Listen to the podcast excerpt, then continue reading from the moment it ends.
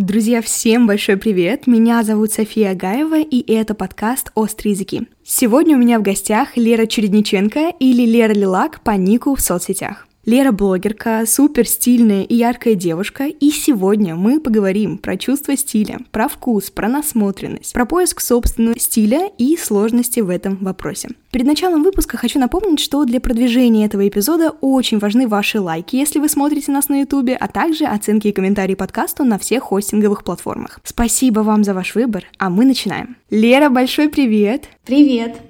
Слушай, ты сегодня невероятно стильно выглядишь. Я уже, так знаешь, вкинула тебе комплимент на этот счет, потому что, правда, а, и твой Инстаграм, и ты в жизни — это прям э, отдушина для меня, как для человека, который любит цвет, что, я думаю, не случайно. Я прям вот тащусь твоего чувства вкуса. И давай как раз начнем наш разговор с того, как тебя вообще угораздило встать на этот путь иконы стиля? Я сейчас это говорю без кокетства, без сарказма. Я действительно считаю тебя супер стильной девушкой, и я уверена, что через пару лет твой блог будет одним из главных э, в плане инфлюенсеров, fashion -инфлюенсеров, как это сейчас модно говорить, потому что это очень не часто встречающаяся картинка, но такая красивая, боже. Ну, вообще, вообще, сижу, улыбаюсь, улыбаюсь и, короче, довольная, довольная сижу теперь. Да, это Что рассказать? Вот классно, я всегда хотела быть иконой стиля наверное, ага. в глубине души. Вот, и вот оно, наконец-то, наконец-то у меня есть признание. Классно, спасибо тебе огромное за такой комплимент, это правда для меня очень ценно. Что я могу рассказать, как, как, как так получилось? Я уже тебе говорила, когда мы беседовали с тобой лично о том, что люди часто спрашивают у меня, как вы нашли свой стиль, ну как вы это сделали, а я такая, блин, не знаю, типа понятия не имею, как так получилось. Но какие-то важные вехи я все-таки отмечаю. И вот я отметила, что я начала снимать рилсы для Инстаграма, для своего блога и вести свой блог вот чуть-чуть больше года назад, это было прошлым летом, и просто к августу я так сильнее разогналась, и как раз год назад, и больше видео начала снимать, и начала замечать какие-то детали. То есть я, когда снимала себя, я смотрела на себя со стороны и понимала, что я себе не очень-то и нравлюсь. То есть я не, не, мне не нравится, как я выгляжу не в плане внешности, а вот в плане одежды. Я смотрела на себя со стороны и начала отмечать какие-то там мелочи, которые я бы не замечала, если бы не снимала себя. А началось все с видео про свитера. У меня тогда было много, ну, там, год назад контента и видео в рилсах именно про свитера, потому что я очень люблю свитера. Я уже 10 раз повторила это слово, ну ладно. Вот, я люблю свитера яркие, красивые, и большинство из них э, мне вяжет э, моя свекровь я делала видео, где такое, так, типа, как моментальная переодевашка. Вот я там в футболке, и вот футболка меняется резко на свитер. Футболка была белого цвета, а свитер был черным. И я снимала это видео, когда я начала на монтаже все сводить, я понимаю, что обстановка в кадре, ну, цвет именно, цвет кадра, цвет моего лица, моей кожи меняется в зависимости от того, в какой одежде я сижу. То есть, казалось бы, это просто смена белого на черный, но у меня тональность кожи, оттенок кожи прям очень сильно менялся. Я очень долго там, я часа два, наверное, просидела, пыталась как-то на коррекции свести эти цвета, чтобы это видео получилось. Вот мне сидел, помогал мой муж, потому что я не, я не понимала реально, как такое может быть, почему от кусочка там цвета в кадре меняется, даже там тональность пространства менялась, в принципе, вокруг. Вот, и, и моей кожи, цвет моей кожи, тон моей кожи, оттенок. И тогда я начала замечать, что в каких-то цветах а, например, в черном, я себе не очень-то и нравлюсь. Мне кажется, вот именно там, когда я меняла на черный, я видела, как будто у меня лицо какой-то зеленоватый оттенок приобретает, и выглядит это не очень хорошо. Вот, и я как-то начала как бы замечать, в чем мне хорошо, что мне идет. И это оказались как раз-таки, кстати говоря, яркие различные оттенки. Э, я начала к ним присматриваться, начала что-то допокупать, чего у меня не было. И, кстати говоря, к слову о стиле, у меня был даже небольшой марафон. Я прошла такой небольшой mm-hmm. марафончик, там, который длился, там, наверное, одну неделю про стиль.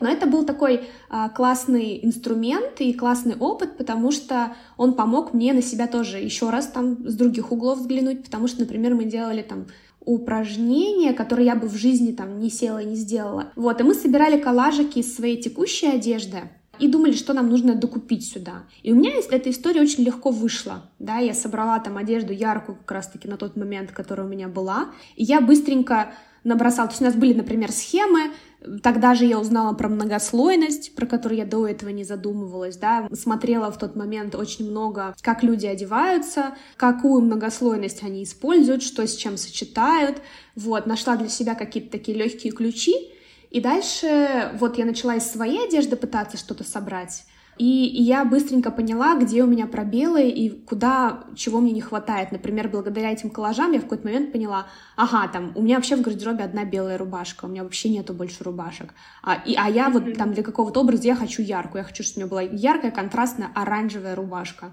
Пошла, я по итогам марафона, кстати, многие сказали, что там им нужно сейчас весь гардероб свой перевернуть с ног на голову и закупиться кучей чем, и они не очень понимают, где на это взять деньги. А у меня по итогам марафона такие, класс, мне нужна только оранжевая рубашка.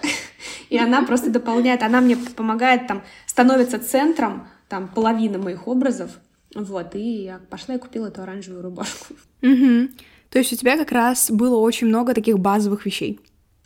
Да, у меня вот, кстати говоря, я очень люблю простой крой в одежде, я люблю натуральные материалы. А, я не, не ношу, то есть у меня нету там синтетики, каких-то искусственных материалов. У меня в основном все хлопок, даже если это вязаные вещи, это, это хлопок тоже.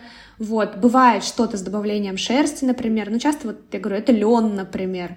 То есть все про натуральные материалы такой, скорее, классический, обычный крой, очень много вещей тоже простого кроя, однотонных именно, вот, и я потом уже узнала про термин color blocking, потому что мне написали, э, значит, ну, в Инстаграме на самом деле, что там мой стиль называется color blocking. Я такая, а, прикольно, ладно, пойду, пойду посмотрю, что это такое, спасибо. Вот, и а, я посмотрела, и оно как раз отличается тем, что вот, ну, там простые формы, не перегруженные каким-то сильным дизайном, вот, и без принтов и так далее. Принты, кстати, я никогда не любила, хотя сейчас у меня есть там несколько, вот, например, у меня есть свитера с принтами посередине, такие вот центровые классические принты, есть там футболка с принтом посередине, но в основном у меня было, да, у меня было много однотонных э, вещей. Угу. Давай немного внесем ясности. Ты сейчас работаешь юристом, у тебя за плечами, так скажем, британская школа дизайна в Москве. И объясни, пожалуйста, для тех, кто нас слушает, а, как так получилось, что настолько разнопрофильное, так скажем, образование ты получала?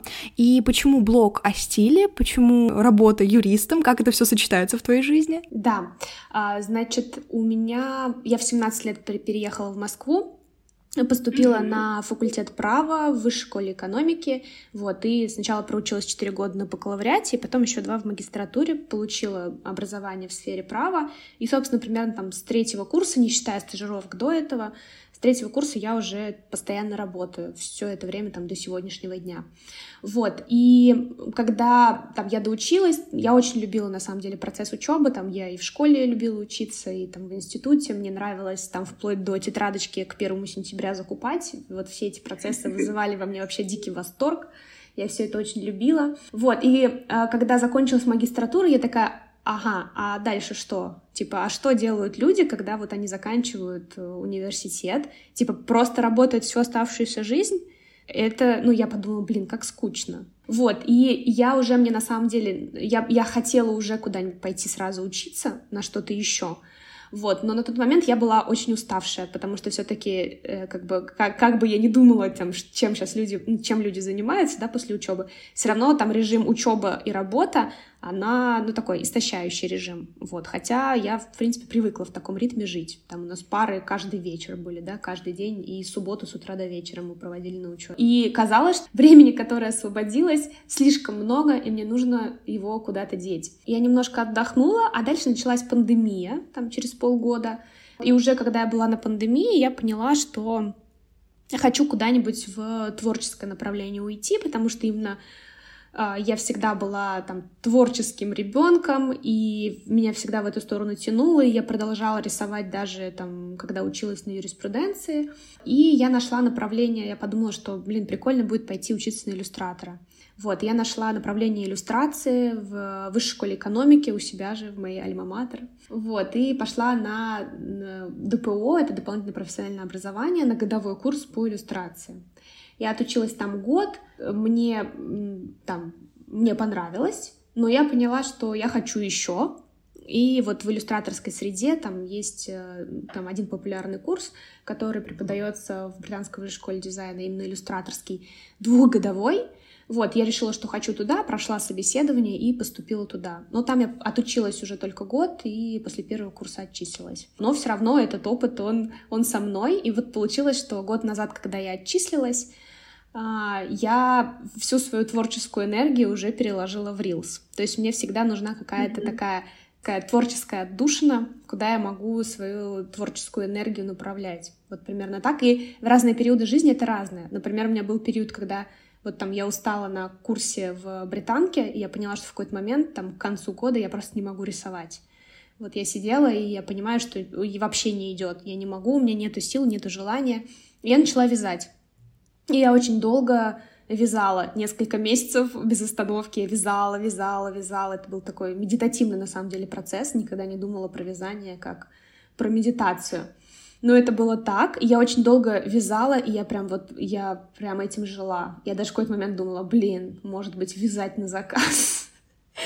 Вот, но отказалась от этой идеи. То есть у тебя все так прям, знаешь, стиль плюс иллюстраторство, плюс вязание, плюс, в принципе, какие-то другие такие творческие идеи. Это прям все переплетается. И, по сути, ты просто творческий человек. Да, я бы назвала это, знаете, как свободный художник. Вот, да, по профессии я юрист, я работаю юристом, вот, э, я работаю из дома сейчас, э, но иногда приезжаю в офис. Но в офис я, к слову, приезжаю такая же яркая, как и в своем блоге чтобы люди не думали. Вот, все то же самое. Да, да, юристы бывают разные. Вот, да, да, да, как мы обсуждали Супер. тоже, что у меня это вызывало сначала самой противоречие. Я, а, кстати говоря, в блоге я очень долго не знала, как себя позиционировать. Я прошла там вот один курс по рилсам, и нужно было там себя как-то там, ну вот, знаешь, стандартная упаковка профиля, и как, как нужно там себя как-то описать, да, да в, назва... ну, в профиле. Блин, я, я так долго с этим провошкалась. я писала, что я иллюстратор, да, и там, ну, то есть несколько месяцев там висело, что я иллюстратор. Потом я думаю, да какой же я, блин, иллюстратор, если я не, не работаю иллюстратором, я вообще работаю юристом. Потом думаю, ну, блин, если сейчас свой блог напишу, что я юрист, да кому это вообще надо? Ну, короче, это был такой долгий процесс. Потом я поняла, да, классно, да, я юрист, но вообще не считаю, что это нужно писать в описании профиля. Это моя работа. А, мне на ней деньги платят, там я работаю, хорошо работаю. Вот, а вообще помимо работы, на самом деле, у людей есть огромный пласт жизни. И я пришла к тому, что просто очень многие же люди, когда начинают рассказ о себе, они определяют себя через профессию, через свою работу. Да. Вот я так не хочу. Это вот то, что я поняла за это время. Я поняла, что я достаточно шире и больше своей профессии. И профессия меня не определяет как личность. Вот, поэтому да, я считаю, что я могу работать с юристом, но при этом я могу быть свободным художником. На самом деле очень крутой поинт, потому что действительно что-то одно, что, может быть, даже занимает большую или большую часть нашей жизни, оно не определяет нас все равно, потому что помимо этого есть еще мы сами, есть еще то, что мы делаем просто на досуге, есть то, что мы читаем, то, что мы слушаем, и это такой собирательный образ. Мы просто герои э, действительно собирательным образом. Абсолютно согласна. Мы персонажи, персонажи многопрофильные. Супер. А ты планируешь когда-нибудь сменить направление в работе и стать, например, стилистом? Или, может быть, иллюстратором? Ну, я, на самом деле, там сейчас я не думаю про смену профессии. А, мне хорошо, там я, мне нравится моя компания, мой коллектив и моя работа. Меня все устраивает mm-hmm. на сегодняшний день. Конечно, я думала, что однажды я бы могла сменить. То есть я не тот человек, который сказал бы, что я планирую всю свою жизнь посвятить себя юриспруденции. Ну, наверное, нет. Возможно, там однажды я бы сменила род деятельности, я была бы не против. А, вот, э, на иллюстрацию было бы круто, но на самом деле это, как мне сейчас видится, это очень перегруженная среда, очень сложно там зарабатывать сейчас. Вот, если говорить про стилиста, кстати, про стилиста я никогда не думала. Я, не, я себя не определяю как стилист, и там свой блог я считаю как больше ну, личным блогом, потому что у меня там, если, если меня сейчас мои подписчики будут слушать, ну, будут слушать, когда подкаст выйдет, да, у меня там, mm-hmm. сейчас у меня еще ремонт идет, вот, и я там в, в, в сторис я могу обозревать краны, цветные унитазы, раковины и прочее, это все далеко уходит за, за рамки стиля и одежды. Окей, давай пойдем непосредственно к таким формированием вкуса, чувства вкуса. Как ты в себе это развивала? Или, может быть, ты всегда держала в голове какой-то образ себя? Какой-то специальной работы над этим не было. Вот, mm-hmm. э, у меня, ну там, например, я там в 17 лет переехала в Москву, тогда как раз-таки вот мы все там в 17 лет примерно, там мое поколение как раз завело Инстаграм, да, оно пришло к нам в 11 классе, когда я училась, нам Инстаграм появился в нашей жизни. Mm-hmm. Вот, э, мы закончили 11 класс, разъехались по разным городам, и появились там первые блогеры, там примерно там год 12-13, нет, вру, не 12-й, э, год 14 уже, наверное, да, в 13-м я поступала, значит, в 14-м первые блогеры появились. Вот, и казалось это таким ярким, классным, недоступным. Кстати говоря, со мной, кстати, в общежитии жила э, Саша Буримова, я думаю, знаешь, что блогера. Mm-hmm. Да, мы жили, мы, ну, одногодки, и мы жили в одном общежитии с ней, она тоже училась в вышке. Вот, и я ее периодически uh-huh. видела, и ее инстаграм мне казался просто совершенством. Там я смотрела, думаю, боже, как, как, как круто. Вот, но как, как вести блог, там, каких-то финансов на это, ничего не было абсолютно. И понимания там, что делать, тоже не было. Вот, и, ну и все, и была учеба, была потом, потом уже работа, какой-то особой там работы над стилем и над собой не было. Я скорее такое всегда в позиции любопытного ребенка нахожусь, и я люблю учиться, люблю пробовать новое. Вот, от нового опыта я редко, от хорошего опыта, я редко отказываюсь, там я хожу на разного вида мероприятия. У меня буквально вот как было я была вот эти выходные на арт-ретрите с субботы по вторник. Я вернулась во вторник, мы поехали покупать сантехнику резко с мужем вечером. Там на следующий день у меня с утра работа начинается, я весь день работаю, заканчивается работа, мы идем с подругой в Ленинскую библиотеку слушать чтение Евгения Чеботкова, он читает Достоевского «Игрок». Дальше я ложусь спать, просыпаюсь, у меня опять работа, а после работы встреча с коллегами, мы идем в ресторан, потом играть в квиз. Короче, вот у меня примерно вот жизнь, она вот, вот в таком графике происходит. То есть э, это работа очень большую часть занимает, но помимо работы у меня тоже есть жизнь, и она обычно насыщена какими-то э, мероприятиями, не знаю, там, походами в кино, еще куда-то. Это такой много, многогранный, многоуровневый опыт. Э, я скорее черпаю вдохновение из разных сфер. Не так, что, например, если там, я хочу что-то, как сказать, найти что-то новое в стиле, я могу посмотреть, например, Pinterest, поискать какие-то интересные референсы, но еще часто я могу отталкиваться от э, иллюстраций, кстати говоря. Я же в Инстаграме, как бы за два года обучения на иллюстрации, я подписана на огромное количество очень классных иллюстраторов и российских, и мировых. И я черпаю вдохновение оттуда в том числе. Это какие-то вот как раз цветовые сочетания, как все это вот смотрится вместе, дружится. В общем, такое mm-hmm. вдохновение из разных источников. Лера, расскажи, как бы ты сейчас описала свой стиль? Какой он? А, я бы сказала, что он аутентичный. Я, кстати, там, когда начала пересматривать свои детские фотки как-то, я не помню, для чего-то я искала какие-то детские фотки, возможно, для какого-то из рилсов, да, например. По-моему, да, это так и было.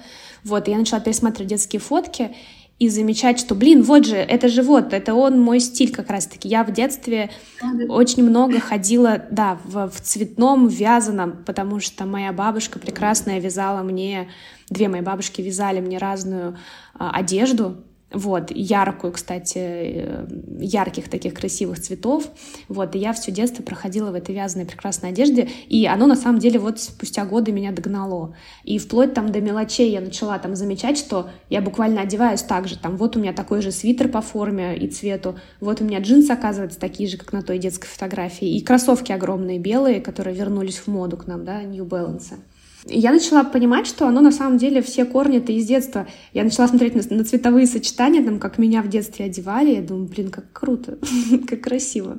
То есть, по большому счету, ты просто вернулась к себе? Да, но неосознанно. Типа, это не было такого, что я смотрю на детские фотки и там собираю референсы своих детских фотографий, пытаюсь вернуться к себе. Это скорее было такой обратный процесс.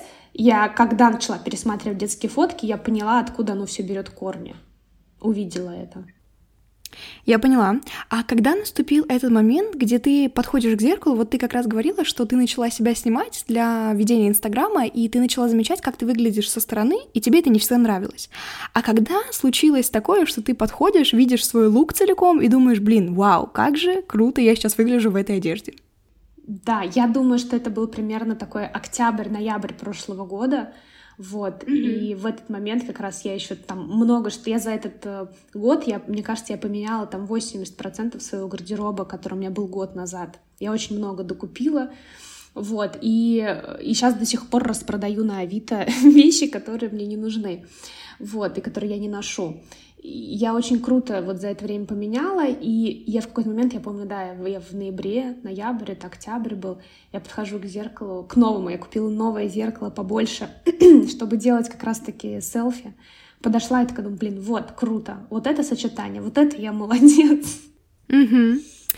А сколько сейчас примерно вещей в твоем гардеробе? Ты в целом больше приверженка в этом смысле минимализма именно по количеству единиц? А, или наоборот, ты за обилие? Ой, я за обилие, но обилие только если оно носится. То есть вот я сейчас как раз-таки пересматриваю, что... То есть у меня много вещей сейчас, может быть, даже слишком много, да, нужно как-то пересмотреть.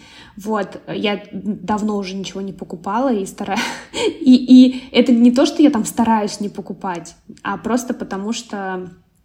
Ну, просто потому что я уже устала, мне кажется, покупать в какой-то момент. Вот, и я сейчас пересматриваю, что я не ношу, и потихонечку вот э, распродаю все это на Авито. Прекрасный инструмент, всем советую. Да, это супер. Давай поговорим про то, как собирать гардероб, раз уж мы к этому перешли так плавненько.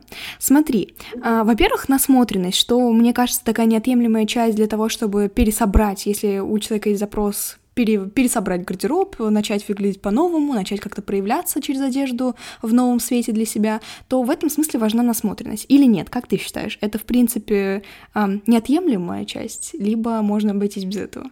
Там по коллажам просто пособирать. По коллажам. Мне кажется, вполне себе это тоже, кстати, формирует насмотренность. Собрать, собрать эти коллажи, да, для меня это тоже такая часть насмотренности. А, вот, mm-hmm. потому что она вот явно показывает. То есть нет такого, что ты, например, там приехал, вот, ну, вернее, это как прошелся по городу, посмотрел там вот у этого классный лук и вот этого классный образ, ты, наверное, не заметил для себя какие-то детальки. Ну, то есть ты посмотрел, ты скорее чаще отмечаешь образ целиком, либо, например, какую-то отдельную вещь, какой-то акцент, который тебе бросился в глаза. Вот, и наверное, вот эти коллажи, они помогают немножко разобрать более структурно, или, может быть, я, конечно, такой структурный человек, ввиду профессии. Вот, они помогают вот так вот на структуру по косточкам разложить весь образ, посмотреть на него и понять, блин, да, вот это у меня есть, вот это у меня есть, а вот это мне не хватает. Либо постараться, ну, например, там я на Пинтересте, бывает, подбираю какие-то образы, которые мне нравятся, я никогда их не копирую, э, я думаю, а какие альтернативы там у меня есть в текущем гардеробе и что я могла бы mm-hmm. использовать, а что я могла бы добавить. По картинкам из Pinterest я не одеваюсь, э, вот, но я смотрю на это просто. То есть нет такого, чтобы я себе подбирала какие-то конкретные образы. На самом деле каждое утро это поле для экспериментов. Я знаю, что многие советуют, например, там из текущей своей одежды собрать конкретные образы э, полные, отфотографировать их — залить себе куда-нибудь в папочку, в, блин, в заметках сохранить, например, и дальше уже открывать эти заметки, смотреть там на какой-то образ, выбирать и одевать. Э, не знаю, я так не пробовала, вот, но у меня какое-то такое отторжение вызывает такой метод, но это лично такое мое, мое персональное mm-hmm. чувство, вот, и у меня скорее каждый день это поле для экспериментов. А давай попробуем по пунктикам поделить все это дело, с чего начать собирать гардероб, если хочется вот прям кардинальных перемен. А я знаю, что в марафоне этого тоже было, что есть mm-hmm. деление там по стилям, по архетипам, да, что а, можно поискать, на самом деле, про вот эти архетипы в стиле, очень много информации в интернете, это прям можно все загуглить, найти, там вот э, архетипы шута, э, мага, я не помню их, но там много вот творец, это вот какие-то такие собирательные образы в различных сферах. И дальше у меня было как-то сложно с определением собственного архетипа, когда я пыталась там натянуть сову на глобус и подогнать себя под mm-hmm. какой-то конкретный архетип, у меня так и не получилось. На самом деле мне показалось, что я какая-то смесь просто нескольких разных архетипов. Такое, ну, возможно, тоже бывает. Мне кажется, в любом таком делении э, это допустимо. Вот. Я не, ну, как бы, я для себя там определила, посмотрела, ну, прикольно, да. Э, вот, вот есть вот, вот такой вот способ. Многие, кстати, им, им пользуются. Потом, например, есть определение, как подходят цвета в зависимости от внешности. То есть э, берется там цвет волос, тон кожи, цвет глаз, и в зависимости от вот внешности подбираются конкретные цвета по тональности. То есть кому-то там, например, идут, вот, например, как бы по, по тому, что там я прошла в марафоне, мне подходят яркие цвета. Но я для себя это не особо определила по вот этой матрице, да, то есть в какой-то момент я по матрице поняла, что мне подходят как будто бы там пастельные мягкие оттенки. И я написала там девушке, говорю, как так? Нет, мне не идут пастельные оттенки, я точно это знаю. И мне говорят, нет, у тебя высококонтрастная внешность, тебе точно идут яркие оттенки, типа даже не думай, там, ты высококонтрастная внешность. Я говорю, окей, хорошо, ладно. И вроде как бы то, что мне нравится, и то, что мне подходит, как будто бы совпало. То есть не было какого-то противоречия. Вот, и дальше уже я начала... Вот из вот этих... Я такая, окей, хорошо, мы сейчас возьмем все яркие вещи, которые у меня есть, который подходит к моей внешности mm-hmm. по вот этим всем делениям. Вот, и попробуем собрать из них что-то готовое уже, что-то, какие-то образы у меня сложились сразу. И дальше, э, дальше я попробую найти, чего же мне не хватает. Вот я говорила там, тогда я нашла, что мне не хватает там одной оранжевой рубашки. Вот сейчас я вспомнила, я слукавила. Еще я поняла, что мне нужна яркая куртка. То есть я поняла, что мы все же ходим зимой в этих черных куртках. Вот, э, таких немарких, тепленьких, прекрасных Да-да-да. куртках. Вот, и я поняла, что это вообще полный мисс-мэч со мной. Вот она, я такая яркая сейчас окажусь зимой, а, вот, потому что это осенью все происходило, да, вот прошлой осенью. И, и к зиме, а у меня черная куртка лежит, кошмар какой, что я делать буду? Вот, и я тогда пошла еще нашла розовую куртку. Буквально вот за один день у меня это заняло, я нашла яркую, розовую, теплую, хорошую куртку, Поехала, ее купила, и она тоже там стала центром всех моих зимних образов. Ты, кстати, сама как относишься к этим цветотипам, архетипам? Я так понимаю, что ты считаешь, что это не очень работает, вот насколько я услышала, пока ты говорила. А, действительно ли это так? Я правильно тебя услышала? Потому что я знаю, что вот прям многие стилисты спорят. А, у нас и российские стилисты тоже спорят между собой. Там тот же Николай Овечкин считает, что это вообще бред, что нужно подбирать только то, что условно душе лежит, что отзывается у тебя внутри. А есть там тот же Александр Рогов, который, я помню, не знаю, как сейчас, но я помню, а, там пару лет назад, когда я его смотрела, он прям приверженец этих архетипов и считает, что как раз это работает. А ты что думаешь? Вот я скорее в первой истории, я к этому ну, скептически так подхожу. Вот. Я скорее думаю, что действительно нужно следовать за своим сердцем и делать то, что нравится, а, а не то, что, не то, что подходит по каким-то архетипам. А, у меня просто получилось ведь так, что у меня просто все это совпало с моим внутренним желанием. То есть, скорее, как будто я нашла ключики. То есть, ну, как бы я к, к этому марафону я подошла как раз вот с конкретными вопросами, да. И я нашла какие-то ответы для себя, я нашла вот эти ключики, и получилось, что я иду вот как раз, я во все яркое переодеваюсь, и мне просто чего-то не хватает. И вот мне это дало какие-то там ответы дополнительные. Получилось, что там по моему там типу, да, подходят такие яркие цвета. Вот так совпало. Но так совпало не у всех. То есть были люди, у кого, например, весь гардероб состоит из бежевого, да, а ему по архетипу подходит, э, подходит яркое, а он думает, блин, да я не хочу я это яркое, я хочу бежевое. Вот, вот примерно какие-то такие вещи. И были там, я говорю, что я по итогам марафона, я пошла купила там одну оранжевую рубашку, и вот я сейчас вспомнила, розовую куртку я купила, яркую. А кто-то не понимал, что ему делать, потому что как бы получилось так, что нужно менять весь гардероб полностью на корню. Конечно, все были вдохновленные, как бы классно, но давайте будем реалистами. Э, ну, типа, взять, пойти одним днем поменять весь гардероб, ну, это, это достаточно дорогое, дорогое мероприятие, на мой взгляд. Да, А ты уже упомянула вот этот бич нашего времени, ну, как, как сказать, нашего, наверное, это было всегда, просто сейчас появилось обилие, разнообразие, поэтому это заметно. А, черные куртки зимой, давай про это поговорим. Как вообще оставаться стильным, когда реально за окном вот такая суровая русская зима, потому что это действительно большая проблема. Вот прям каждый год на, моё, на моем опыте с приходом весны на улицу высыпает вообще толпа безумно красивых людей, в то время как зимой все ходят в нелепых шапках, в 20 слоях одежды, во всем черном, потому что слякоть, какая-то серость, и, видимо, нет вот этого вдохновения а, быть ярким пятном во всей этой истории. А что ты для себя используешь? Какие, может быть, у тебя есть советы, как оставаться при этом стильным?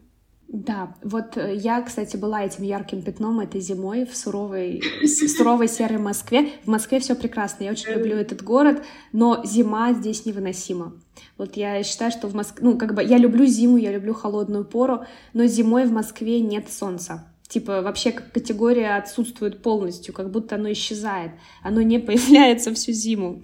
Это очень сложно. очень сложно жить без солнца. Вот. Я думаю, питерцы меня тоже поймут где-то в этом плане. Да, вот. И я была, кстати, этим ярким розовым пятном зимой. Было классно. Ко мне люди подходили. Я помню, ко мне подошла бабушка в метро и такая говорит, вы такой яркий цветочек, пожалуйста, оставайтесь такой же. Я такая, господи, как мило. Вот. И про советы да. А, я считаю, что вот для, для себя, как я это определила, это многослойность. Это прям супер работает. Вот, например, а, прошлой зимой, там, когда у меня вот этой еще розовой куртки не было, то у меня есть прекрасная леопардовая шуба, например, да, а, прекрасная леопардовая шуба, но она еще и прохладная.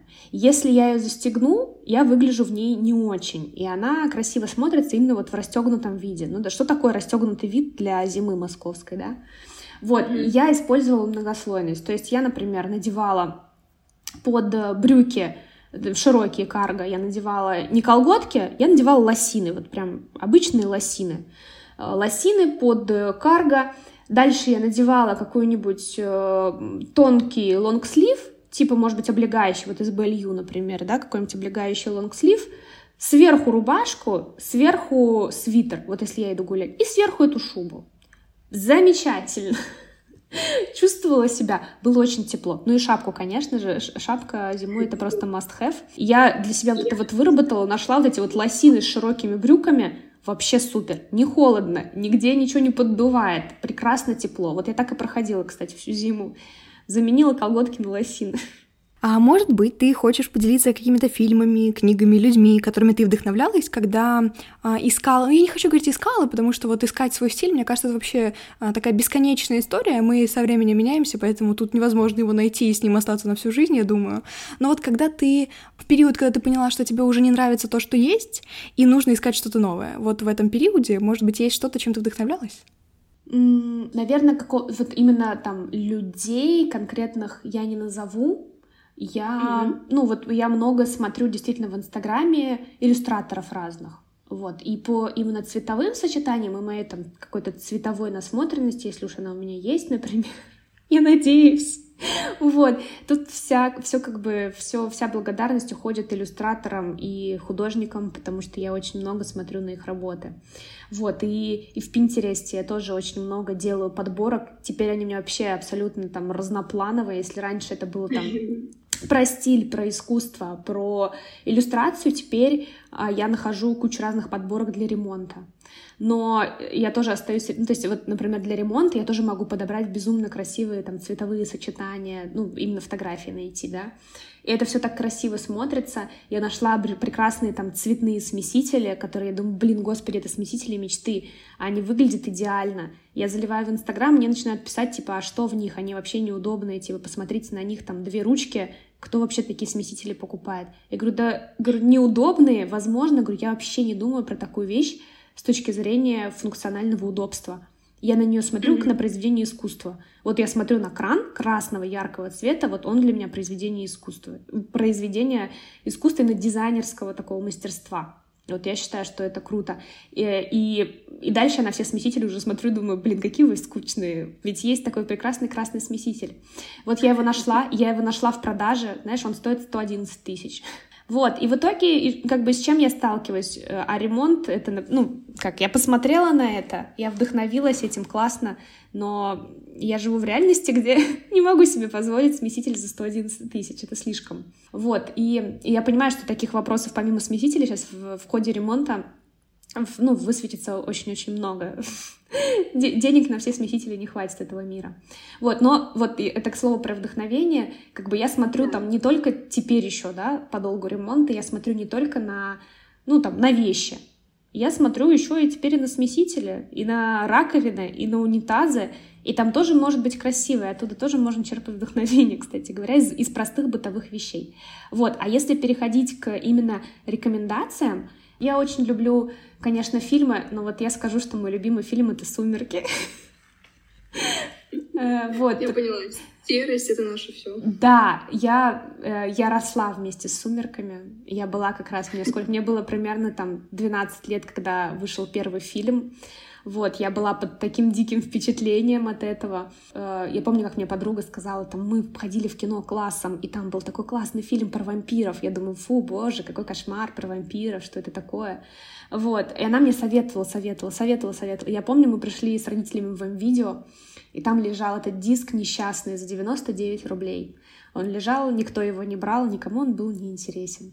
Вот, я его купила за 99 рублей, Пришла домой, посмотрела, и это были каникулы, по-моему, как раз осенние.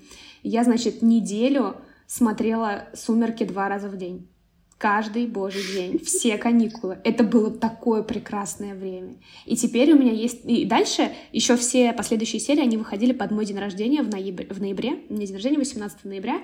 И они все выходили к моему дню рождения. Всегда. Каждый год. Ну, там вот, когда выходили новые Какой серии. вот подарок. Абсолютно прекрасный подарок. Я ходила на все на все э, премьеры в кино, а дальше я приходила домой, искала вот эту в Камрипе, или как она называется, записи с кинотеатра и пересматривала дома. Естественно, я прочитала все книги, вот, и, э, короче, «Сумерки» — это прям моя любимая осенняя вещь, вот, э, многие, конечно, меня не поймут сейчас, но я не могу не начать свои рекомендации с «Сумерек». «Сумерки» — прекрасная осенняя история, и я считаю, что она вот в нашем, в нашем культурном коде тоже заложена, ее частичка. Mm.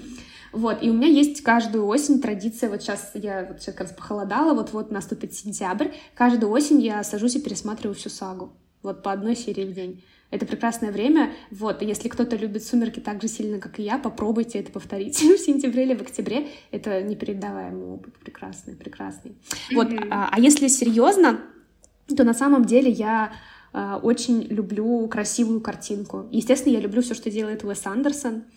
Вот. Mm-hmm. И, и я делала, кстати, в тренде Уэса Андерсона рилсы, у меня были несколько рилсов, и, и потом мне с двух разных обучений по рилсам, мне два разных человека прислали, как э, мой ролик приводится в пример э, именно вот работы в тренде Уэса Андерсона. Я думаю, блин, прикольно.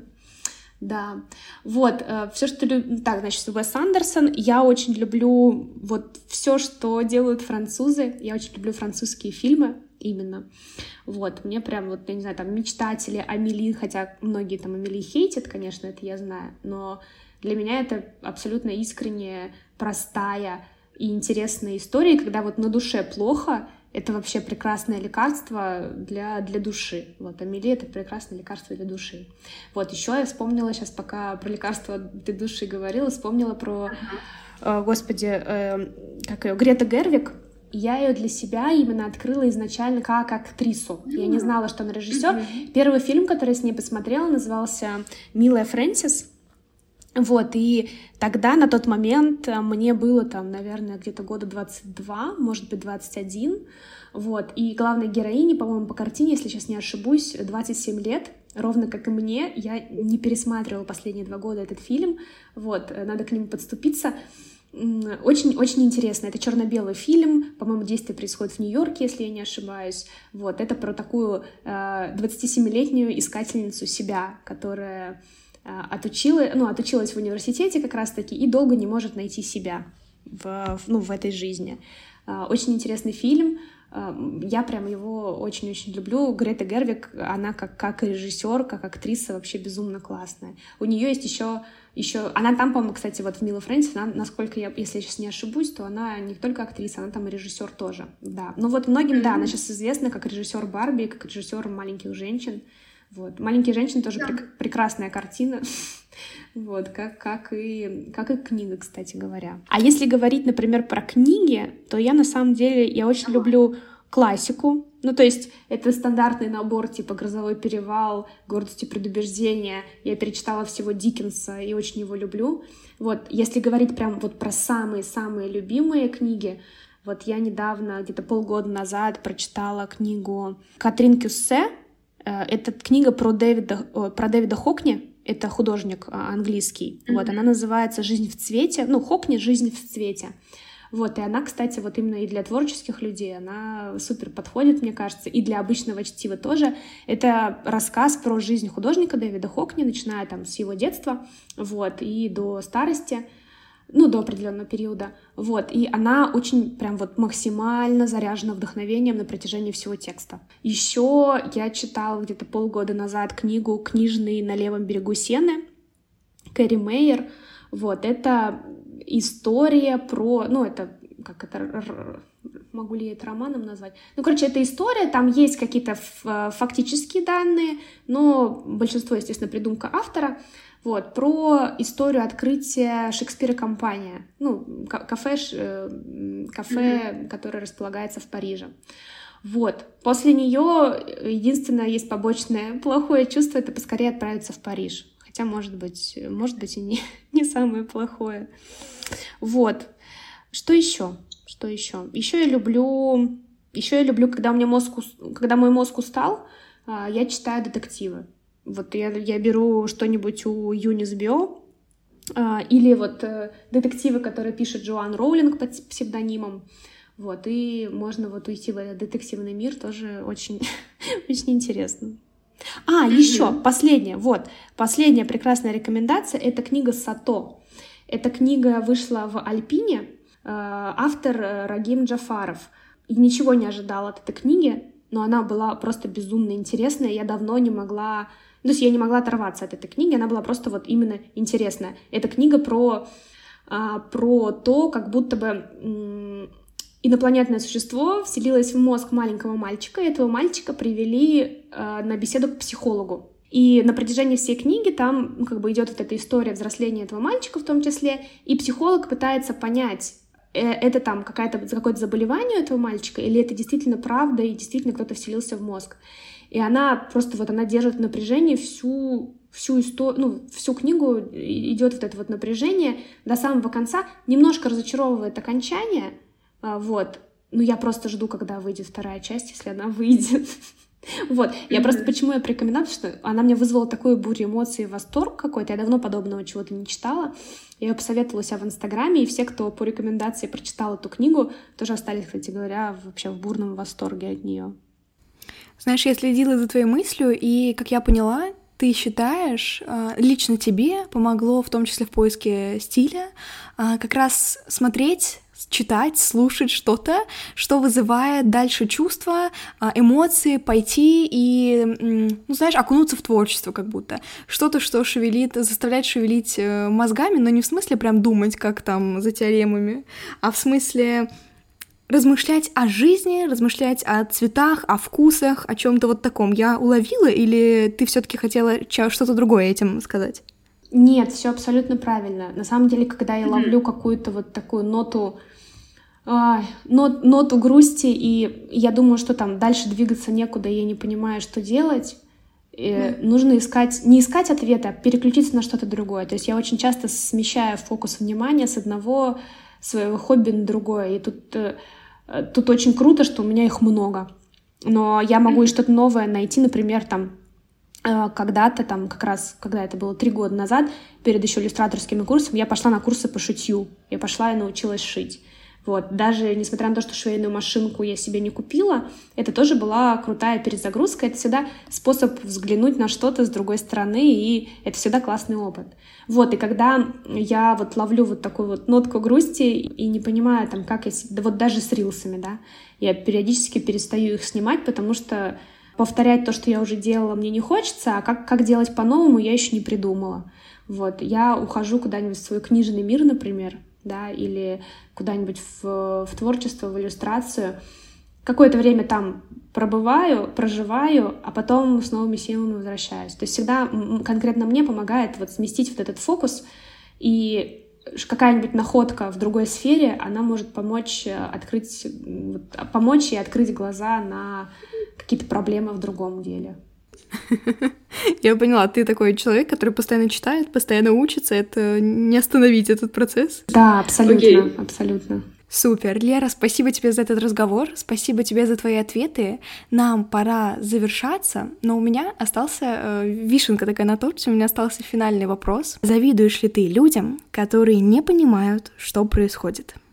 На сегодняшний день нет. Но у меня бывают, если вот отвечать именно из сегодняшнего дня, но у меня бывают периоды в жизни, когда я думаю, что, блин, хотела бы я ничего не понимать, ничего не знать. Я очень... А, у меня, знаешь, есть любимый такой вид э, деградации. Это какие-нибудь посмотреть выпуски «Беременна в 16» или выпуски мужского и женского. Вот они же ничего не понимают. Я думаю, и они так счастливы в своем непонимании. что это круто. Лера, это был такой э, теплый, чудесный разговор. Э, тебя очень интересно слушать. У тебя вообще безумно бархатный голос. Правда, я, если ты вдруг соберешься когда-то делать подкаст, то я сто процентов буду слушать, как минимум, потому что это приятно для ушей или АСМР, в общем, да. Ты, если вдруг надумаешь искать себя в новых форматах, да. Нам пора завершаться. Друзья, оставляйте этому подкасту одну или пять звезд, в зависимости от ваших ощущений. И до встречи в следующую субботу. Пока-пока.